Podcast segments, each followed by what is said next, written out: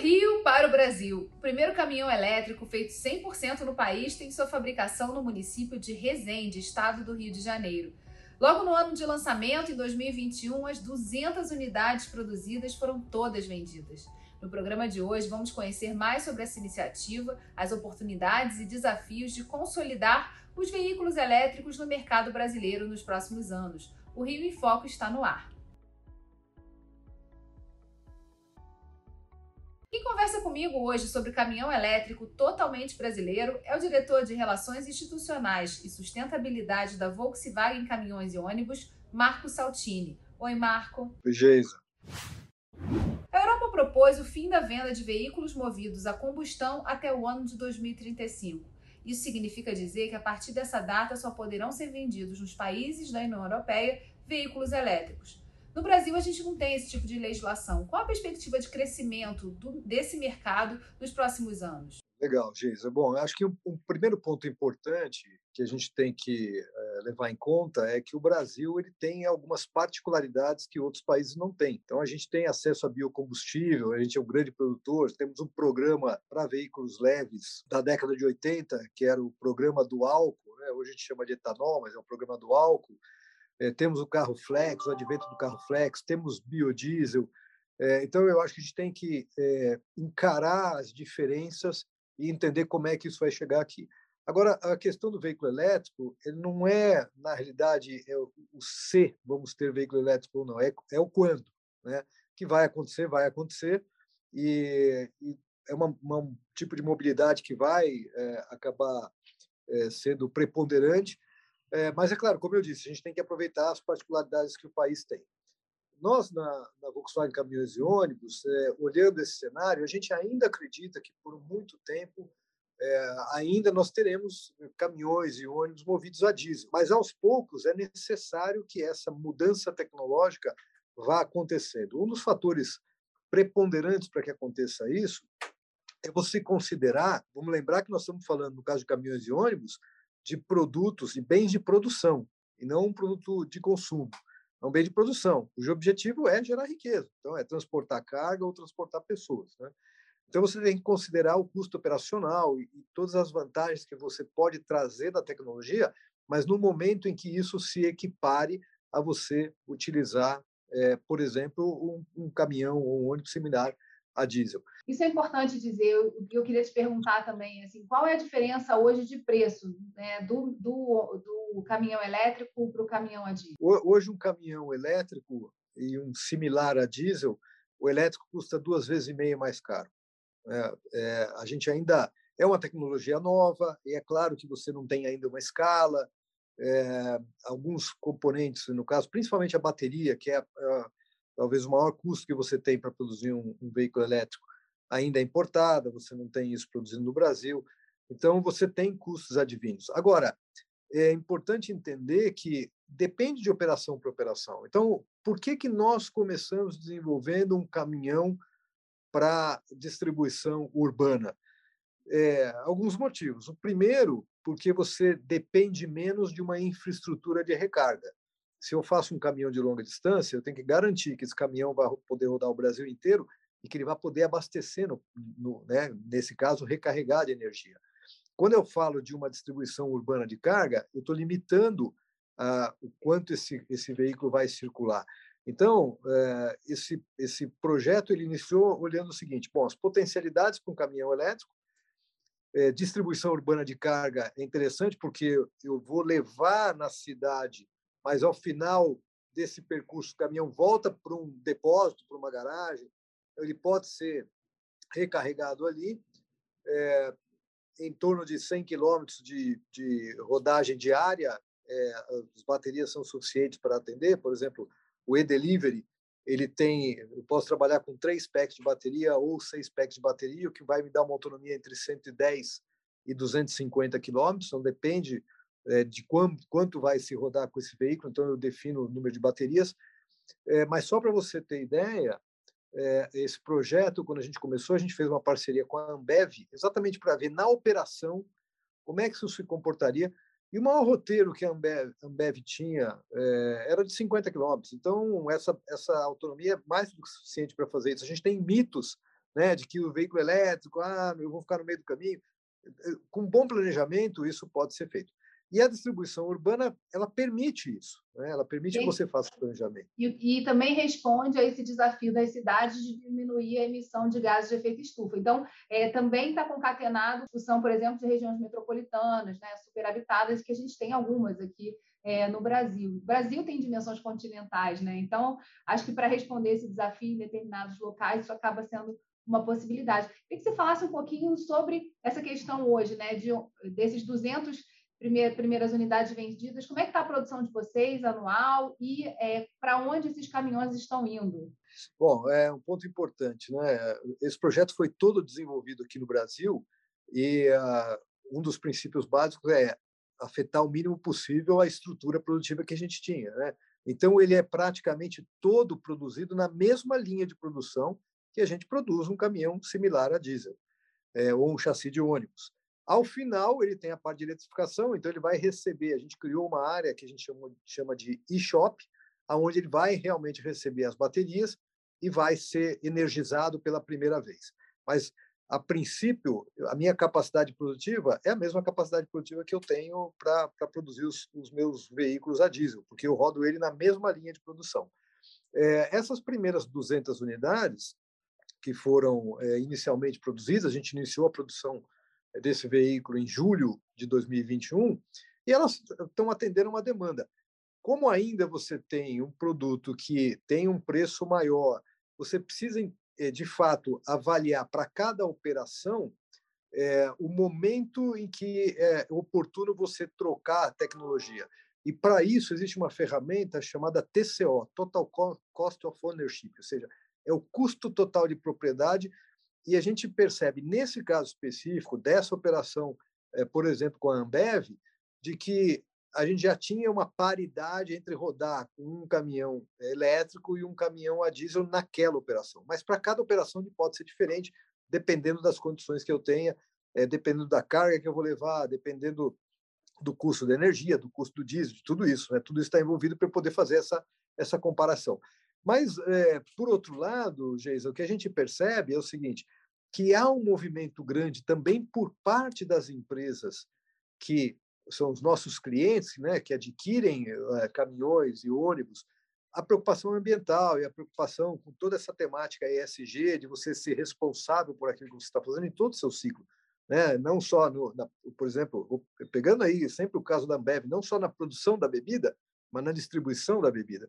E, então, por isso, a gente percebe que há um fator também preponderante na decisão das empresas de contribuir aí, ou fazer o seu papel né, alinhado à necessidade que a gente tem, diminuir as emissões de gás de efeito estufa, né, para a gente poder é, realmente limitar o aumento da temperatura do planeta. Então, essas empresas estão comprometidas também.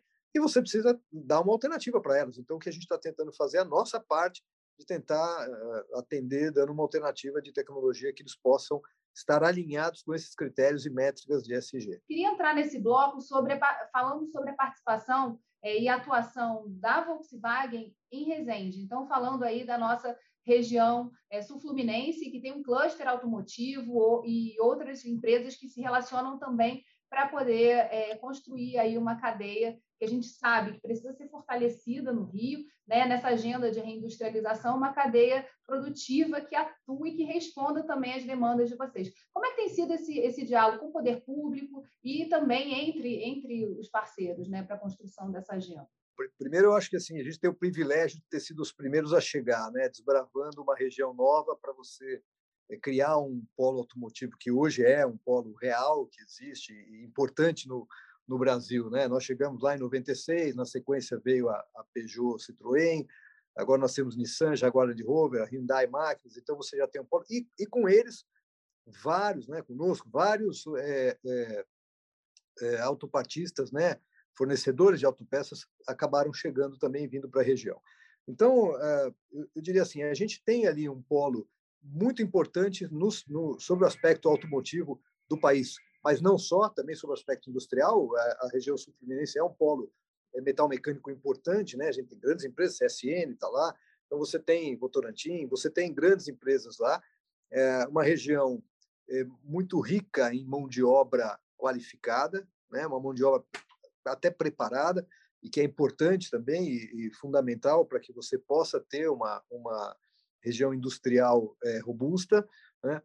É, e a gente criou em 2013, é, até para tentar demandar né, as iniciativas de uma forma mais coordenada, um cluster automotivo lá que funciona muito bem, opera desde 2013, foi feito dentro da Firjan, então ele está dentro do Conselho Regional Sul-Fluminense da Firjan, ele tem uma identidade própria, uma autonomia de trabalho, mas ele está abrigado dentro da Firjan, o que é importante para a gente, que é eh, a, nossa representação da indústria, né, a Federação de Indústria do Estado do Rio de Janeiro, eh, e vem ao longo do tempo criando essa interlocução com o poder público, eh, não só local, né, dos municípios onde a gente está presente, mas também do Estado e inclusive do país. Né? Nós tivemos desafios enormes, por exemplo, com a questão da qualidade da energia elétrica que a gente tinha disponível na região, e, e, o, e o cluster automotivo fez esse trabalho é, junto com o apoio do governo do Estado do Rio de Janeiro, é, e levamos isso ao governo federal para poder definir é, uma, uma qualidade de energia melhor para a região, o que foi feito desde 2019, nós já usufruímos disso. Então, uma série de outros fatores. Agora, é fundamental que o poder público esteja atento, e aí, quando eu falo poder público, não estou dizendo só o executivo, né? É, mas talvez principalmente o legislativo, que é quem vai determinar exatamente quais são as facilidades ou necessidades que a gente tem para as nossas operações, é, atento a essa evolução e que crie condições de um bom ambiente de negócio para que essa indústria possa evoluir certamente evoluindo essa indústria, você vai ter geração de emprego, geração de renda, a economia do Estado vai crescer. Nós já tivemos situações muito positivas é, com a vinda de Cipolla. O Rio de Janeiro era extremamente dependente apenas do petróleo. Hoje você tem uma diversidade de indústria, então, ao longo do tempo, isso vem sendo construído. E a Alerj, por exemplo, tem um papel fundamental aí em criar essas condições é, de um bom ambiente de negócios. Né? Muitas vezes você fala de incentivos e uh, talvez o maior incentivo é permitir que esse trabalho se desenvolva de uma forma mais natural, sem que você é, é, crie é, demasiadamente, vamos dizer, obrigações que não, não têm sentido. Isso a gente tem visto ao longo dos últimos tempos, a preocupação, seja do legislativo que do executivo, para interferir minimamente, para permita que isso se desenvolva de uma forma mais natural. Agora, essa parceria é fundamental, você precisa estar próximo realmente, entender como é que esse ecossistema ele está desenvolvido ali e, e, atrair a potencialidade de outros fornecedores, né, de novos negócios. Como a gente falou no primeiro bloco, a tecnologia está mudando. Então, alguns te algum tempo atrás, a gente não ia falar aqui de uma indústria de baterias de lítio, de íon de lítio, Hoje nós estamos falando, então nós temos que começar a trabalhar com isso. E é, eu, exatamente onde eu queria entrar, né? nessa questão da demanda por tecnologia. É muito necessário né, que você tenha essa tríplice hélice funcionando: o governo, as universidades, as empresas, a demandar das universidades tecnologia disso. Como é que é esse diálogo lá é, na região? Né? Que tipo de pesquisas também vocês estão buscando para poder justamente responder essa, essas demandas do futuro e do presente? É, eu acho que é mais do presente, eu diria, né? Porque o futuro é hoje, né? A gente já está vivendo esse futuro, né? Aquilo que a gente pensava que ia demorar para chegar está chegando, né? Estão acontecendo as coisas. Mas eu acho que a, o próprio, a própria constituição do, do cluster ela permitiu isso, mas mais do que isso, né? A gente percebe uma preocupação grande, é, por exemplo, na, na formação acadêmica na região, né? A gente tem boas universidades na região, o que tem permitido isso, claro, a, a reboque dessa indústria que se instalou, é, e que necessita, de fato, de, de, profissionais cada vez mais preparados, então você precisa de uma interlocução.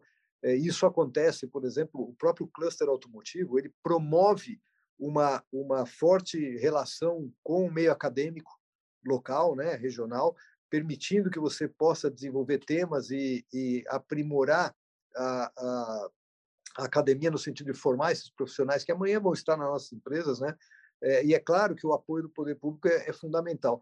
Só para você ter uma ideia, Geisa, nós criamos há quatro anos um, o primeiro é, curso é, em Resende é, de uma tecnologia de ensino alemã, que é o Dual Study. É o primeiro curso universitário nesse modelo, lá com a, com, a, com a Escola Dom Bosco, né, a Universidade Dom Bosco, e que permite que o aluno ele no momento que ele está lá estudando, ao mesmo tempo ele esteja vivenciando a empresa. Então ele trabalha já na empresa e ele fica um período do tempo, alguns dias na, na universidade e os outros dias na semana na empresa. Então ele já vai na prática aprendendo além daquilo da bagagem teórica que ele recebe na, na universidade. Esse é o primeiro curso em nível universitário feito no, no, no Brasil é uma parceria local que a gente construiu localmente lá com o apoio da Câmara eh, de Indústria e Comércio Brasil-Alemanha, né, que trouxe a tecnologia para o Brasil e que nos permitiu avançar. Você já tinha isso, mas não no mais no ensino fundamental, não não no ou técnico, né, não numa universidade. Então é, essa relação ela é muito importante. Ela é muito importante porque é o diálogo que vai construir essas pontes para o futuro. Né? Você falou quatro anos. É, já tem, então, alunos formados aí, ou, ou presta a se formar, que já atuam na, na empresa? Exatamente. É, já atuam na empresa desde que eles entraram na universidade. Já estão praticamente se formando. É uma, curso, é uma turma de administração de empresas. Então, a gente tá, começou, é, é era embrionário, né? mas é, a, Volkswagen Caminhões de Ônibus ela acabou adotando né, é, alguns alunos, então ela contribuiu. Outras empresas também fizeram a mesma coisa, né, então elas custeiam a, a, o curso né, é, para esses alunos. É uma experiência fantástica. A gente viu que isso tem dado resultado, é, como várias outras é, iniciativas que a indústria faz localmente lá. Eu acho que é importante essa relação. É, é, é impossível você imaginar que uma empresa vai estar dentro da, né, das, vamos chamar assim, da sua cerca, desenvolvendo tudo lá dentro, não vai ter essa relação com a comunidade. É fundamental que isso aconteça sobre vários aspectos, é, mas eh, também sobre o aspecto social, né, o papel da empresa dentro da região. Então, acho que muitas coisas a gente tem conseguido construir lá ao longo do tempo e Resende, ou a região sul-fluminense, tem sido um solo muito fértil para essas inovações. A gente fica muito satisfeito de estar lá na região, é, de ter ido desbravar lá essa nova região para construir um polo automotivo novo lá, porque, de fato, nesses 25 anos que a gente está presente lá, é, nós só crescemos, né? E a gente percebe a importância que a nossa indústria tem para a região, mas que a região tem para a nossa indústria também. No estado do Rio, o ICMS para venda de caminhões elétricos é igual ao dos caminhões convencionais, de 12%.